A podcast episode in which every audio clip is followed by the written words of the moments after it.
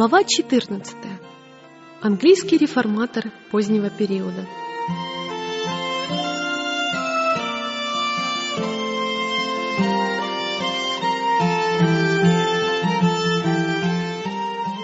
В то время, когда Лютер вручил народу Германии прежде недоступную ему Библию, Тиндаль, побуждаемый Духом Божьим, сделал то же самое в Англии. Библия Уиклифа переводилась с латинского текста – в котором имелось много ошибок. Она никогда не была отпечатана, а цена переписанной от руки книги была так велика, что только богатые люди и дворяне могли приобрести ее.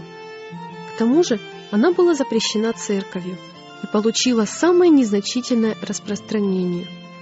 В 1516 году, за год до появления тезисов Лютера, Эразм первым издал Новый Завет на греческом языке – а вскоре появился и его латинский перевод. Теперь Слово Божье впервые было напечатано на языке оригинала. В этом издании были исправлены ошибки многих предыдущих переводов, и смысл был передан более точно. Это помогло многим образованным людям лучше постичь истину и, конечно, послужило толчком в деле реформации. Однако Слово Божье по-прежнему в большей степени оставалось недоступным для простого народа. Тиндаль должен был окончить начатое Уиклифом дело и дать Библию своим соотечественникам. Усердный исследователь и серьезный искатель истины, он принял Евангелие, читая изданный Эразмом Новый Завет на греческом языке.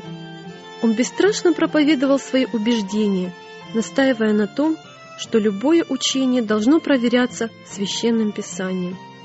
На заявление папства, что Библию дала церковь, и только она одна может ее толковать, Тиндаль отвечал, «Вы знаете, кто научил орлов отыскивать себе добычу? Тот же самый Бог учит и своих алчущих детей искать Отца в слове истины. Не вы дали нам Писание, напротив, вы скрывали его от нас» вы отправляли на костер тех, кто проповедовал его. Да если бы только вы могли, вы сожгли бы и само Писание. Проповеди Тиндаля вызывали большой интерес, и многие принимали истину. Но священники были на страже, и не успевал он оставить поле своей деятельности, как они угрозами и ложью пытались разрушить то, что он созидал и часто им удавалось сделать это. «Что можно предпринять?» — восклицал Тиндаль. «В то время как я сею в одном месте, приходит враг и разоряет поле, оставленное мной. Я не могу быть везде». О, если бы верующие имели священное писание на своем родном языке, тогда они могли бы бороться с этими лжемудрствованиями. Без Библии невозможно утвердить паству в истине. Эта мысль не давала Тиндалю покоя. На родном языке, рассуждал он, израильский народ пел псалмы в храме Иеговы. И неужели Евангелие не должно звучать среди нас на английском языке? Разве церковь должна иметь меньше света в полдень, чем на рассвете? Христиане должны читать Новый Завет на своем родном языке. Богословы и учители церкви противоречили друг другу. Только с помощью Библии люди могли обнаружить истину. Один слушает этого учителя, второй — другого, и каждый из ученых противоречит остальным. Как же мы сможем отличить истинное от ложного? Как? Только с помощью Слова Божьего. Спустя некоторое время с Тиндалем вступил в полемику один богослов-католик, который с пылом воскликнул. «Лучше уж мы останемся без законов Божьих, чем без законов папы. Тиндаль ответил на это. Мне нет дела до папы и его законов. Если Бог продлит мою жизнь, то через несколько лет я добьюсь того, что мальчик, идущий за плугом, будет знать Писание лучше вас. Теперь Тиндаль утвердился в намерении, которое давно вынашивал в своем сердце, дать народу Новый Завет на его родном языке и немедленно приступил к работе. Изгнанный из своего дома, он отправился в Лондон, где некоторое время мог беспрепятственно трудиться. Но снова ярость попистов заставила его бежать. Казалось, во всей Англии не найдется для него места, и он решил искать убежище в Германии. Там он и начал печатать Новый Завет на английском языке. Дважды его работа приостанавливалась, но когда ему запрещали печатать в одном городе, он отправлялся в другой. Наконец, он поехал в Вормс, где несколько лет назад Лютер защищал Евангелие перед Сеймом. В этом старинном городе было много друзей реформации, и Тиндаль без помех продолжил свою работу. Вскоре были напечатаны 3000 экземпляров Нового Завета, и в том же году потребовалось еще одно издание. Он продолжал свои труды с величайшей серьезностью и настойчивостью. Невзирая на бдительность английских властей, строго контролировавших порты, тайными путями Слово Божье доставлялось в Лондон, а оттуда расходилось по всей стране. Паписты прикладывали все усилия к тому, чтобы задушить истину, но тщетно. Епископ из Дархема однажды скупил у книготорговца, который был другом Тиндаля, весь его запас Библий и намеревался уничтожить их, полагая, что этим причинит большой ущерб деятельности реформатора. Но получилось наоборот. На вырученные деньги был приобретен материал для нового, гораздо более качественного издания, которое иначе не было бы напечатано. Когда впоследствии Тиндаль стал узником тюрьмы, его обещали выпустить на свободу при условии, если он выдаст имена людей, которые оказывали ему материальную помощь в печатании Библии. На это он ответил, что епископ из Дархема сделал в этом отношении больше, чем кто-либо другой, так как, уплатив крупную сумму денег за Библии, он тем самым способствовал успешному продвижению его работы. Тиндаль был передан в руки врагов и многие месяцы провел в тюрьме. Мученической смертью он засвидетельствовал свою веру, но подготовленное им оружие помогло и другим воинам сражаться в течение всех столетий, вплоть до наших дней. Латимер с кафедры говорил о том, что Библия должна читаться на родном языке народа. «Автор священного писания, — сказал он, — сам Господь, и Писание такое же могущественное и вечное, как и наш Творец. Нет ни одного короля, императора или правителя, который не был бы обязан повиноваться его святому слову. Давайте не будем ходить окольными путями, пусть Слово Божье руководит нами. Давайте не будем идти по стопам наших предков. Нам следует делать не то, что они сделали, но то, что они должны были бы сделать. Барнс и Фрайт, преданные друзья Тиндаля, стали на защиту истины. Их примеру последовали Ридли и Кренмер. Руководители английской реформации были людьми образованными, и большинство из них пользовались глубоким уважением в католических кругах за свое усердие и благочестие. Их противостояние папству и было результатом близкого знакомства с заблуждениями Святого Престола. Знание тайн Вавилона придавала большую силу их свидетельствам против него. «Теперь позвольте мне задать вам несколько странный вопрос», сказал однажды Латимер в своей проповеди. «Кто является самым усердным епископом и прилатом во всей Англии? Вижу, вы ждете, что я назову его имя. Я скажу вам, это сатана. Он никогда не оставляет своей епархии. Обратитесь к нему в любое время – и вы всегда найдете его дома. Он всегда занят делом. Вы никогда не увидите его праздным. За это я вам ручаюсь. Где поселяется дьявол, там избавляются от книг и ставят свечи. Там исчезают Библии и появляются четки. Там заслоняются от света Евангелия и в полдень зажигают свечи.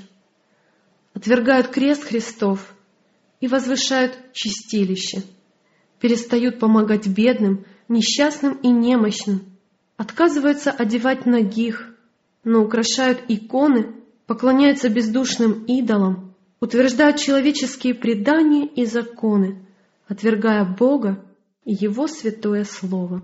О, если бы наши прилаты с таким же усердием сеяли семя добрых учений, с каким сатана сеет плевелы. Главный принцип, защищавшийся этими реформаторами, тот же, который отстаивали вальденцы, Уиклиф, Ян Гус, Лютер, Цвингли и их приверженцы, а именно непререкаемый авторитет священного писания как правило веры и жизни. Они отрицали право пап, соборов, отцов церкви и королей принуждать совесть человека в религиозных вопросах. Библия была для них единственным авторитетом, и ею они проверяли все другие учения и суждения. Вера в Бога и Его Слово поддерживала этих праведников, когда они отдавали жизнь за Евангелие. «Не падай духом!» — воскликнул Латимир, обращаясь к своему товарищу-мученику, когда пламя готово было навсегда заглушить их голоса. «Мы сегодня зажжем такой свет по всей Англии, который, я надеюсь, по милости Божьей, никогда не погаснет».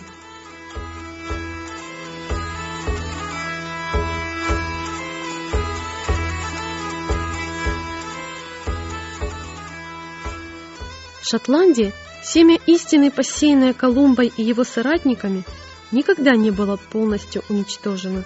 В течение целых столетий после того, как церкви в Англии подчинились Риму, шотландская церковь продолжала отстаивать свою свободу.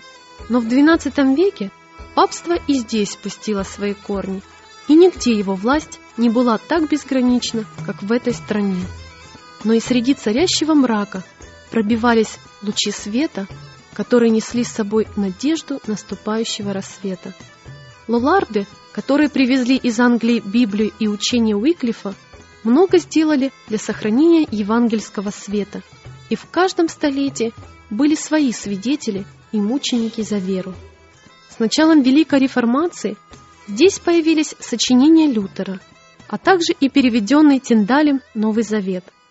Незамеченные папской властью, эти вестники безмолвно пересекали горы и долины, все освещая и исправляя светом истины, который уже едва теплился в Шотландии. Усилия Рима, насаждавшего здесь в течение четырех столетий свою власть, оказались тщетными. Пролитая кровь мучеников придала новые силы этому движению. Папские власти, осознав возникшую опасность, бросили на костер некоторых знатнейших и благороднейших сыновей Шотландии. Но этим они лишь воздвигли кафедру, с которой по всей стране разносили слова умирающих свидетелей, ставивших перед народом бессмертную цель – свергнуть оковы Рима. Гамильтон и Уисхарт, люди благородные и по характеру, и по происхождению, вместе с другими простыми учениками мученически погибли. Уисхарт сожженный на костре, оставил достойного преемника, которого огонь был не в силах заставить умолкнуть, и кому было суждено с Божьей помощью нанести смертельный удар по папству Шотландии. Джон Нокс отвернулся от традиций и мистицизма церкви, чтобы питаться истинами Слова Божьего. Учение Уисхарта еще более укрепило его намерение порвать все связи с Римом и присоединиться гонимым реформатором. Друзья убеждали его принять на себя обязанности проповедника. Он с трепетом отказывался от этой великой ответственности, но после долгих дней тайных молитв и мучительной внутренней борьбы все же согласился. Взяв на себя эту ответственность, он с несгибаемой твердостью и непреклонным мужеством трудился до конца своей жизни. Этот убежденный реформатор не знал страха. Пылающие вокруг костры, на которых сжигали мучеников, лишь придавали ему усердие. Даже занесенный над ним меч тирана не мог заставить его изменить свои взгляды, и он бесстрашно наносил по идолопоклонству сокрушительные удары. Оказавшись перед королевой Шотландии, присутствии которой терялись многие протестанты, Джон Нокс неустрашимо засвидетельствовал об истине. Его нельзя было сломить ни лестью, ни угрозами. Королева обвинила его в ереси. Она заявила, что, призывая народ принимать запрещенное государством вероучение, он нарушает закон Божий, повелевающий подчиняться светской власти. На это Нокс твердо ответил. Так как истинная религия черпает силу не от светских властей, но от вечного, единого Бога, то в делах веры подданные не обязаны подчинять свои убеждения вкусу князей. Часто случается, что в вопросах истинной веры князья оказываются самыми несведущими людьми. Если бы семя Авраамова приняло религию фараона, подданными которого они были на протяжении столь длительного времени, каким же, осмеливаясь спросить вас, государыня, богам теперь поклонялся бы мир? Если бы в дни апостолов все приняли религию римских кесарей, какая вера господствовала бы сейчас на земле?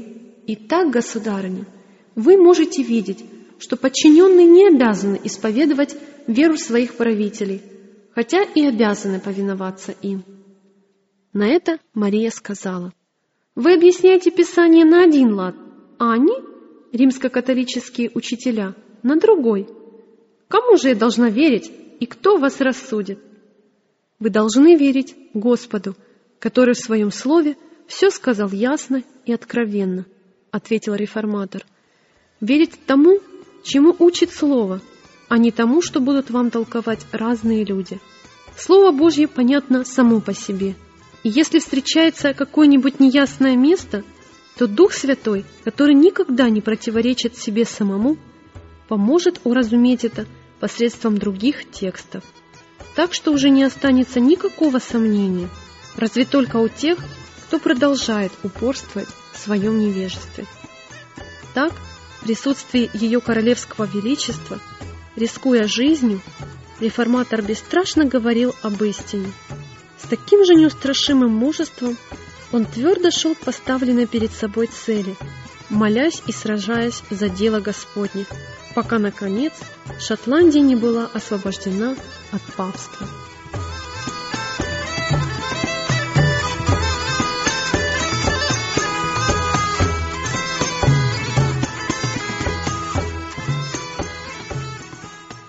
В Англии принятие протестантизма как национальной религии в значительной степени усмирило ярость преследования, хотя гонения и не прекратились окончательно. Многие доктрины были отвергнуты, но сохранилось немало внешних проявлений католического обряда. Верховная власть папы более не признавалась, но его место во главе церкви занял монарх. И в богослужениях было немало отклонений от евангельской чистоты и простоты. Великий принцип религиозной свободы не был воспринят в должной мере. Хотя протестантские вожди редко позволяли себе действовать с той бесчеловечной жестокостью, с какой Рим боролся против ереси, тем не менее право каждого человека служить Богу согласно велению совести оставалось непризнанным. Все были обязаны принять вероучение официальной церкви и выполнять предписываемые ею обряды. Инакомыслящие же на протяжении столетий в большей или меньшей степени подвергались гонениям. В XVII веке тысячи пасторов были отстранены от служения. Посещение любых религиозных собраний, кроме установленных официальной церковью, грозило большим штрафом, тюремным заключением и изгнанием. Верующие, всецело преданные Господу, были вынуждены собираться для совместной молитвы где-нибудь в темных аллеях и мансардах, а в теплое время года их приютом становился ночной лес. И в лесной, непроходимой чащобе, этом храме, воздвигнутом рукой Творца, собирались рассеянные и гонимые дети Божьи, чтобы излить свою душу в благодарственной молитве. Подобная предосторожность не всегда спасала. Многие пострадали за свою веру. Темницы были переполнены, семьи разбиты. Немало людей было выслано за пределы родной страны. Но Бог не покинул свой народ, и жестокие гонения не заставили его замолчать. Многие пересекли океан и, поселившись в Америке, заложили там основания гражданской и религиозной свободы, которая впоследствии сплотила и прославила эту страну. И снова, как и во дни апостолов, преследования послужили только толчком к распространению Евангелия. В страшном подвале переполненном развратниками и преступниками, Джон Буньян чувствовал близость неба. Там он написал чудесный аллегорический рассказ о путешествии пилигрима из опустошенной страны в Небесный Град. Более чем 200 лет этот голос, раздавшийся впервые в стенах Бетфордской тюрьмы, с проникновенной силой обращался к сердцам людей. Путешествие пилигрима и преизбыточная милость к величайшему из грешников, написанные Буньяном, многим помогли выбрать жизненный путь. Бакстер, Флавил, Аллен и другие талантливые, образованные мужи, обладавшие большим духовным опытом, мужественно защищали истину, однажды преданную святым. То, что совершили эти люди, гонимые и объявленные вне закона мирскими правителями, никогда не утратит своей значимости. Сочинения Флавила, источник жизни и влияние благодати научили многих преданности Иисусу. Книга Бакстера «Возрожденный пастырь» явилась благословением для тех, кто жаждал возрождения Божьего дела. Предназначение другой его книги – вечный покой святых. Направлять души к тому покою, который еще остается для народа Божьего.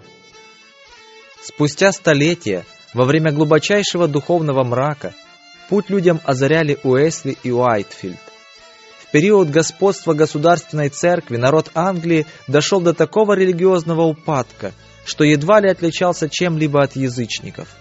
Духовенство погрузилось в исследование естественной религии, и к этому вопросу сводилось все их богословие – Благочестие стало предметом насмешек высших слоев общества, гордившихся своей свободой от фанатизма.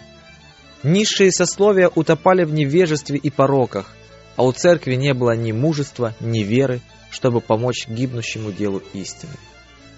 Великий принцип оправдания через веру, так четко сформулированный Лютером, оказался почти забытым.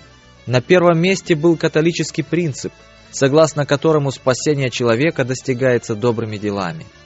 Уайтфилд и братья Уэсли принадлежали государственной церкви и искренне стремились заслужить милость Божью, которая, как их учили, приобретается добродетельной жизнью и соблюдением религиозных предписаний и обрядов.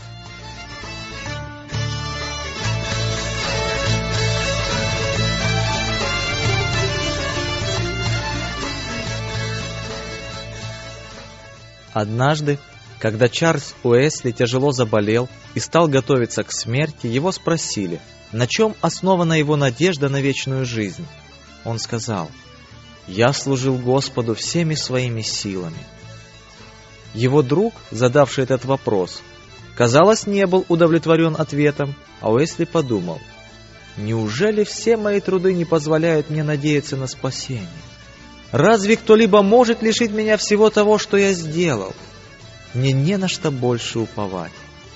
Вот каким глубоким мраком была окутана церковь. Он скрыл от нее и искупительную жертву Христа, и его славу. Тьма застилала сознание людей, лишая их единственной надежды на спасение – крови распятого Искупителя. Уэсли и его единомышленники постепенно пришли к убеждению, что настоящая религиозность сокрыта в сердце, а закон Божий распространяется на мысли человека так же, как на его слова и поступки. Святость сердца, непорочная жизнь казались им необходимыми для христианина, и они искренне решили начать новую жизнь. Молитвами и личными усилиями они старались победить греховные наклонности своего естества. Придавая большое значение самоотречению и добрым делам, они ограничивали себя во всем, с необычайной строгостью и прилежанием выполняя все, что могло бы им помочь достичь желанной цели – святости, дающей право на благоволение Божье. Но они не достигли того, к чему стремились. Напрасны были все старания освободить себя от проклятия греха и сокрушить его власть над собой. Такую же борьбу пережил и Лютер в монастырской келье в Эрфурте. Их мучил тот же самый вопрос. Как оправдается человек перед Богом? Огонь божественной истины, почти погасший на алтарях протестантизма, должен был вспыхнуть с новой силой от древнего факела, переданного через века богемскими христианами. После реформации протестантизм Богемии был подавлен римскими полчищами. Все, отказавшиеся отречься от истины, вынуждены были бежать. Кое-кто, найдя убежище в Саксонии, продолжал и там сохранять древнюю веру. От потомков этих христиан Уэсли и его сподвижники приняли свет истины. После того, как Джон и Чарльз Уэсли были рукоположены для служения, их послали с миссионерским поручением в Америку. На борту парохода находилась также группа маравских братьев. Во время сильного шторма, когда пассажиры смотрели в глаза смерти, Джон Уэсли чувствовал, что он не примирен с Богом. Немцы же удивили его своим спокойствием и доверием Господу, которое было незнакомо Джону. «Я долго наблюдал», — рассказывает он, — «как необычно они себя вели. Их смирение постоянно обнаруживалось во всевозможных услугах другим пассажирам, которые никто из англичан и не думал оказывать. Они не брали денег за эту черную работу, объясняя, что это очень полезно для смирения гордого сердца, и что любящий Спаситель сделал для них гораздо больше. Ничто не могло вывести их из равновесия и лишить самообладания. Когда их отталкивали, били, отшвыривали в сторону, они просто уходили, но ни единого звука жалобы или ропота не срывалось с их уст. Теперь у них была возможность показать, что они так же свободны от страха, как они свободны от гордости, гнева и раздражения. Во время пения псалма которым началось их богослужение. На пароход обрушилась огромная волна, разорвавшая на куски большой парус и накрывшая собой все судно так, что казалось, будто беспросветная бездна уже поглотила всех нас. Англичане подняли страшный вопль, немцы же спокойно продолжали петь. Потом я спросил одного из них, «Вы не испугались?» И услышал ответ, «Благодарю Бога, нет». Я снова спросил его, «Разве вашим женам и детям не было страшно?» На что он кротко ответил, «Нет, наши жены и дети не боятся умереть». Прибыв в Саванну, Уэсли некоторое время жил среди маравских братьев и был глубоко тронут их христианским поведением.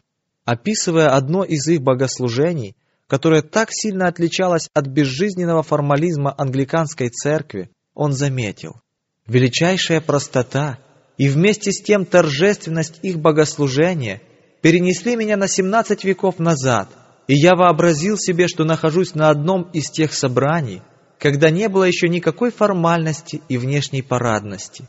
Этими богослужениями руководил Павел, делатель палаток, или рыбак Петр. На них чувствовалось влияние Святого Духа и его сила.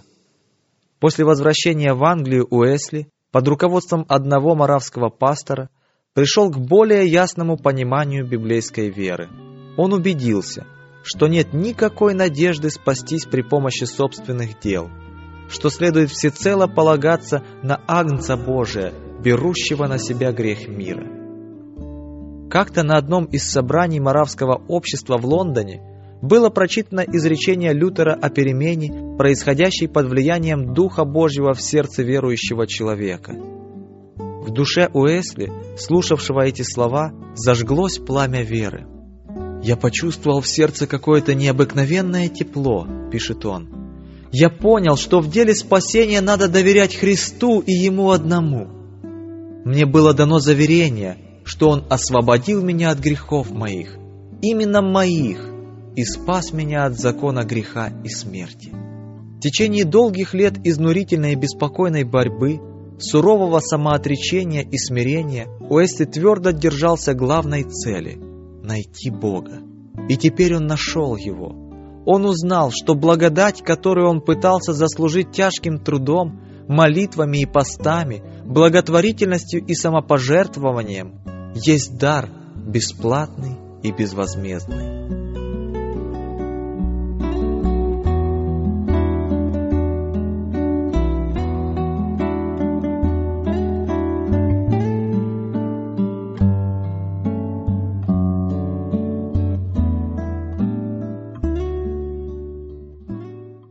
Утвердившись в вере во Христа, он зажегся желанием повсюду распространять знания о чудесном Евангелии безвозмездной благодати Божией. «Я смотрю на весь мир, как на мой приход», — говорил он. «Где бы я ни находился, считаю своим долгом, правом и обязанностью возвещать радостную весть о спасении всем, кто пожелает слушать. Он по-прежнему вел аскетичный, самоотверженный образ жизни. Однако теперь это уже было для него не основанием, а следствием веры, не корнем, но плодом святости. Благодать Божья во Христе является основанием христианской надежды, и этот дар проявляется в послушании. Оправдание через веру в искупительную кровь Христа, обновляющая сила Святого Духа в сердце, которая преображает человека и делает его похожим на Христа. Проповеди этих великих истин Уэсли отдал всю свою жизнь. Уайтфилд и братья Уэсли были подготовлены к предстоящей им деятельности длительным и мучительным осознанием своего жалкого состояния. Господь провел их через горнило насмешек, издевательств и гонений еще в университете и в начале их служения, для того, чтобы затем они могли переносить все лишения, как добрые воины Христа. Неверующие товарищи-студенты презрительно называли их методистами. Это название в настоящее время носит одно из самых больших и уважаемых христианских вероисповеданий Англии и Америки. Будучи членами англиканской церкви, они тяготели к ее формам богослужения, но Господь показал им в Слове Своем более совершенный образец, Святой Дух побуждал их проповедовать Христа распятого. Сила всемогущего сопровождала их труды. Убедившись в их правоте, тысячи людей обратились в истинную веру. Эта паства нуждалась в защите от хищных волков. Уэсли не имел никакого намерения формировать новое вероисповедание, но организовал принявших Евангелие в методистское братство – Государственная церковь вступила в необъяснимую и изматывающую борьбу с этими проповедниками. Но Господь в своей премудрости так направил события, что реформа началась внутри самой церкви. Будь реформа навязана извне, она не коснулась бы тех сторон церковной жизни, которые особенно нуждались в переменах. Но поскольку проповедниками Возрождения были сами члены церкви, трудившиеся в тех местах, куда имели доступ, то истина проникла туда, где при иных условиях двери перед ней оказались бы закрыты. Кое-кто из духовенства, преодолев нравственное оцепенение, становились ревностными проповедниками своих же приходах. Церкви, пораженные формализмом, пробуждались к новой жизни. Во времена Уэсли, как и во все века истории церкви, то или иное служение выполняли люди, одаренные различными талантами. У них возникали порой разногласия относительно какого-либо пункта доктринального учения. Но движимые Духом Божьим, они объединялись в самом главном – приобретении душ для Христа. Возникшие однажды противоречия между Уайтфилдом и братьями Уэсли могли привести к расколу. Но наученные кротости в школе Христа, они, благодаря взаимной снисходительности и любви, сумели найти общий язык и примириться. Было не до споров, когда вокруг царили заблуждения, нечестие, и грешники шли прямой дорогой к гибели. Слуги Божьи вступили на тернистый путь. Им противодействовали влиятельные и образованные люди. Вскоре на них обрушилась ярость духовенства, и двери церквей закрылись перед чистотой веры и перед теми, кто проповедовал ее. Политика духовенства, которая запретила им проповедовать с кафедры, способствовала процветанию невежества и нечестия. Не раз Джон Уэсли спасался от смерти только по милости Божьей. Однажды, когда он очутился среди разъяренной черни, и, казалось, уже не было никакого выхода, ангел Божий в образе человека защитил его. Народ отступил, и слуга Иисуса Христа невредимым покинул опасное место. Вспоминая об одном из таких чудесных случаев, Уэсли рассказывал, когда мы спускались с высокого холма по скользкой тропинке, некоторые пытались сбить меня с ног, предполагая, очевидно, что если я упаду, то больше не встану. Но я ни разу не споткнулся и даже не подскользнулся и благополучно увернулся от преследователей. Многие безуспешно пытались схватить меня за воротник и за рукава. Одному удалось ухватиться за полу жилета, но она моментально оторвалась. Другая пола, в кармане которой лежали деньги, была разорвана только наполовину. Какой-то здоровенный парень несколько раз замахивался тяжелой дубиной, одного удара которой по голове было бы достаточно. Я не знаю, как это получилось, но всякий раз он промахивался, хотя я не мог уклониться ни вправо, ни влево. Другой, пробившись через толпу, подскочил ко мне и хотел было ударить, но внезапно его рука опустилась. Лишь слегка задев меня, он сказал, «Какие же у него мягкие волосы!» Первыми людьми, которых тронула истина, были городские сорвиголовы, один из которых участвовал во всех драках. Как мягко и постепенно Бог готовит нас для выполнения своей воли. Два года назад кирпич, брошенный в меня, слегка поранил мне плечо. Год спустя камень угодил в переносицу.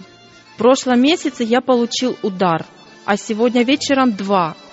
Один, когда мы входили в город, а второй, когда нас выгнали. Но все это казалось пустяками. Какой-то мужчина изо всех сил ударил меня в грудь, а другой по губам. Да так, что моментально хлынула кровь. Но я совсем не чувствовал боли, как будто ко мне прикоснулись соломинкой.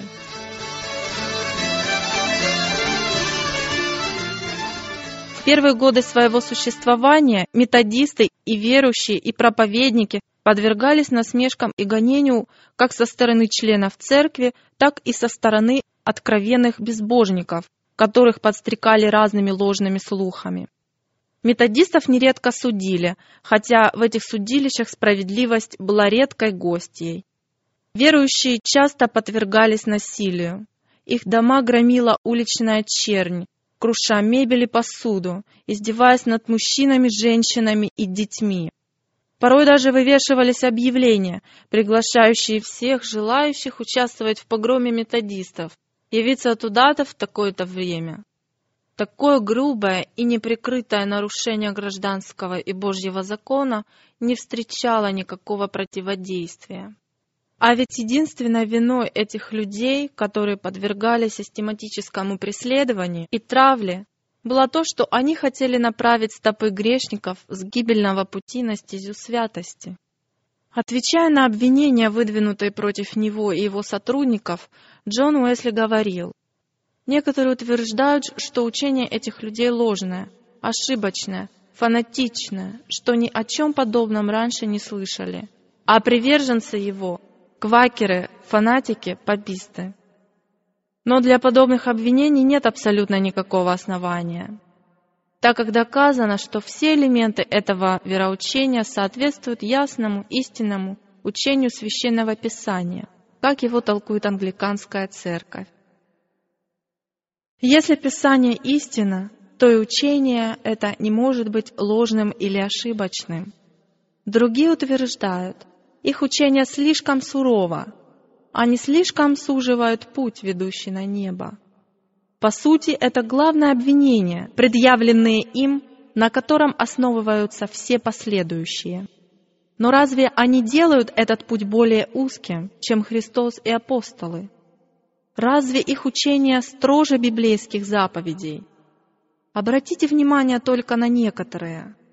Возлюби Господа Бога твоего всем сердцем твоим, и всею душою твоею, и всею крепостью твоею, и всем разумением твоим. За всякое праздное слово, какое скажут люди, дадут ответ в день суда. Едите ли, пьете ли, или иное, что делаете, все делайте во славу Божию. Если их учение расходится с этими требованиями, Тогда они действительно достойны порицания. Но вы же сами знаете в глубине души, что это не так. Но как можно быть хотя бы на йоту менее строгим, не рискуя при этом исказить Слово Божье? Может ли хранитель тайн Божьих считаться верным, если он изменит что-либо в этой сокровищнице? Конечно, нет. Он не может умолить или смягчить ни одной истины, но обязан сказать всем людям, «Я не могу приспосабливать священное писание к вашему вкусу. Вы должны или жить согласно его требованиям, или погибнуть навеки». Вот почему люди и начинают кричать, «У них нет любви!» Неужели? Разве они не кормят голодных и не одевают ногих? Нет, в этом их нельзя обвинить. Они слишком немилосердны в своих суждениях, потому что уверены, что никто не может быть спасен, если не последует их примеру.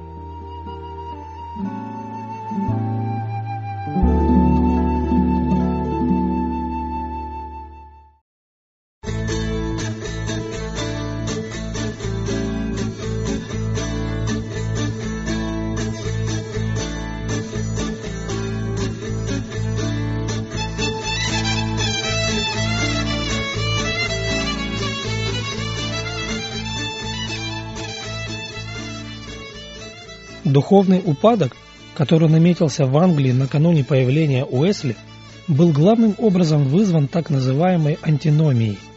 Многие утверждали, что Христос устранил нравственный закон, и христиане не обязаны соблюдать его, что верующий освобождается от рабства добрых дел. Другие, хотя и признавали непреложность закона, но заявляли, что нет никакой надобности проповедникам учить народ соблюдать его предписания – так как избранные Богом для спасения по непреодолимому влечению божественной благодати сами придут к благочестию и добродетели, в то время как обреченные на вечную погибель не в состоянии исполнять требования божественного закона. Другие, также считавшие, что избранные не могут лишиться божественной милости и благодати, пришли к еще более ужасающему выводу. Уверяю, что беззаконные дела, совершаемые такими людьми, не являются грехом и нарушением божественного закона, и, следовательно, им нет никакой нужды раскаиваться в своих прегрешениях и просить прощения. Поэтому, заявляли они, даже самый отвратительный грех, который считается грубейшим нарушением божественного закона, не является грехом в очах Божьих, если совершен одним из избранных – поскольку его избранные тем и отличаются, что не могут сделать ничего неугодного Богу или же запрещенного его законом. Эти чудовищные доктрины можно обнаружить в более позднем учении известных богословов и наставников, утверждавших, что не существует непреложного божественного закона, как мерило правды, но общество само вырабатывает нормы нравственности, которые постоянно подвергаются изменениям. Все эти идеи внушаются одним и тем же духом, который начал свою деятельность среди безгрешных небожителей, стремясь уничтожить справедливые ограничения закона Божьего. Учение о том, что участь каждого человека предопределена божественным решением, для многих людей явилось основанием для отвержения закона Божьего. Уэсли мужественно боролся с заблуждением этого антиномианского учения и доказывал, что оно противоречит священному писанию. Ибо явилась благодать Божия, спасительная для всех человеков. Ибо это хорошо и угодно Спасителю нашему Богу, который хочет, чтобы все люди спаслись и достигли познания истины. Ибо един Бог, един и посредник между Богом и человеками, человек Христос Иисус, предавший себя для искупления всех. Дух Божий безвозмездно дается всем, предлагая каждому человеку воспользоваться дарами спасения. Христос, свет истинный, просвещает всякого человека, приходящего в мир. Добровольно отказываясь от дара жизни, люди лишаются спасения. В ответ на утверждение, что смерть Христа упраздняет и десять заповедей, и обрядовый закон, Уэсли говорил, Моральный закон, изложенный в десяти заповедях и подтвержденный пророками, не отменен Христом. Он пришел на землю не для того, чтобы аннулировать какую-либо часть этого закона. Нравственный закон никогда не может быть изменен. Он незыблем, как верный свидетель на небе. Он существовал от начала мира и был начертан не на каменных скрижалях, но в сердцах людей, сотворенных рукой Творца. И хотя сейчас письмена, некогда начертанные Божьим перстом, искажены грехом, они не могут быть окончательно стерты, пока в нас живет сознание добра и зла. Каждая заповедь этого закона должна оставаться в силе для всего человечества во все века, ибо закон этот не зависит ни от времени, ни от места, ни от каких-либо других факторов, подверженных изменению, но основывается на природе Бога и природе человека и неизменности их отношения друг к другу. Не нарушить пришел я, но исполнить. Вне всякого сомнения Христос подразумевает здесь следующее, что соответствует всем его предыдущим и последующим словам. «Я пришел, чтобы восстановить его во всей полноте, несмотря на превратные человеческие толкования. Я пришел, чтобы до конца разъяснить все, что было неясно и непонятно. Я пришел, чтобы раскрыть истинный смысл каждой заповеди, показать ее длину, ширину и сферу действия, явить высоту и глубину, выявить непостижимую чистоту и духовность закона во всех его проявлениях. Уэсли говорил о совершенной гармонии закона и Евангелия. Между законом и Евангелием существует самая тесная связь, какую только можно себе представить. С одной стороны, закон постоянно прокладывает дорогу Евангелию и указывает нам на него. С другой, Евангелие постоянно направляет нас ко все более точному исполнению закона. Закон, например, требует от нас – чтобы мы любили Бога, наших ближних, чтобы мы были кротки, смиренны и святы. Но мы чувствуем, что не способны жить таким образом, потому что человеку это невозможно. Однако мы помним об обетованиях Господа, который обещал нам дать такую любовь и сделать нас смиренными, кроткими и святыми. И мы принимаем это Евангелие, эту благую весть, и получаем обещание по вере, так, что праведность закона исполняется в нас через веру в Иисуса Христа. Главные враги Евангелия, продолжает Уэсли, это те, кто явно и открыто порочат закон и судят его, кто учит людей нарушать, устранять, отменять не только какую-то одну заповедь, самую легкую или самую трудную, но все заповеди сразу. Больше всего поражает искренняя убежденность этих людей в том, что, не спровергая закон, они тем самым возвеличивают Христа и Его служение. Но они почитают Его не больше, чем Иуда, который сказал «радуйся, Рави» и поцеловал Его.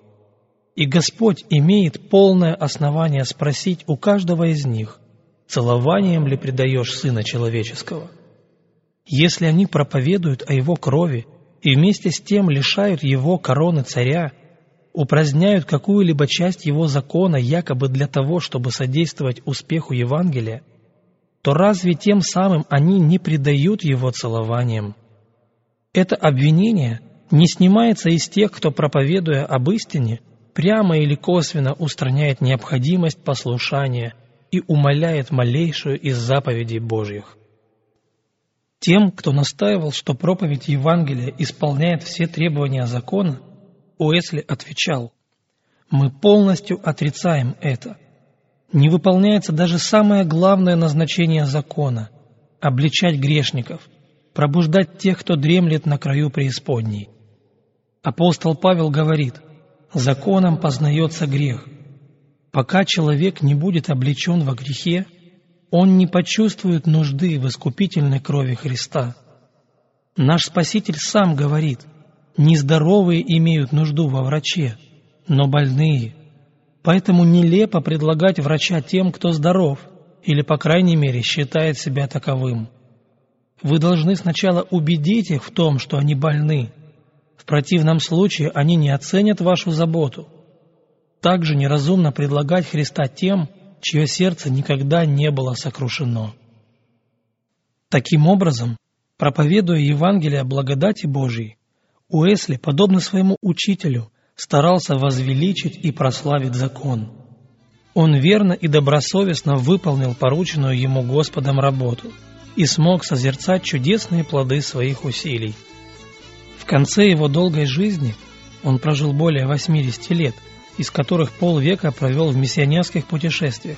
Число его последователей возросло до полумиллиона – и все же только тогда, когда вся семья искупленных соберется в Царстве Божьем, мы узнаем, сколько же на самом деле было тех, кто благодаря его трудам поднялся из руин греха и порока к возвышенной и чистой жизни, и сколько было тех, кто благодаря его учению получил более глубокий и богатый духовный опыт. Жизнь его является ценным уроком для каждого христианина – о, как не хватает современным церквам веры и смирения, неистощимого усердия, самопожертвования и посвященности этого служителя Иисуса Христа.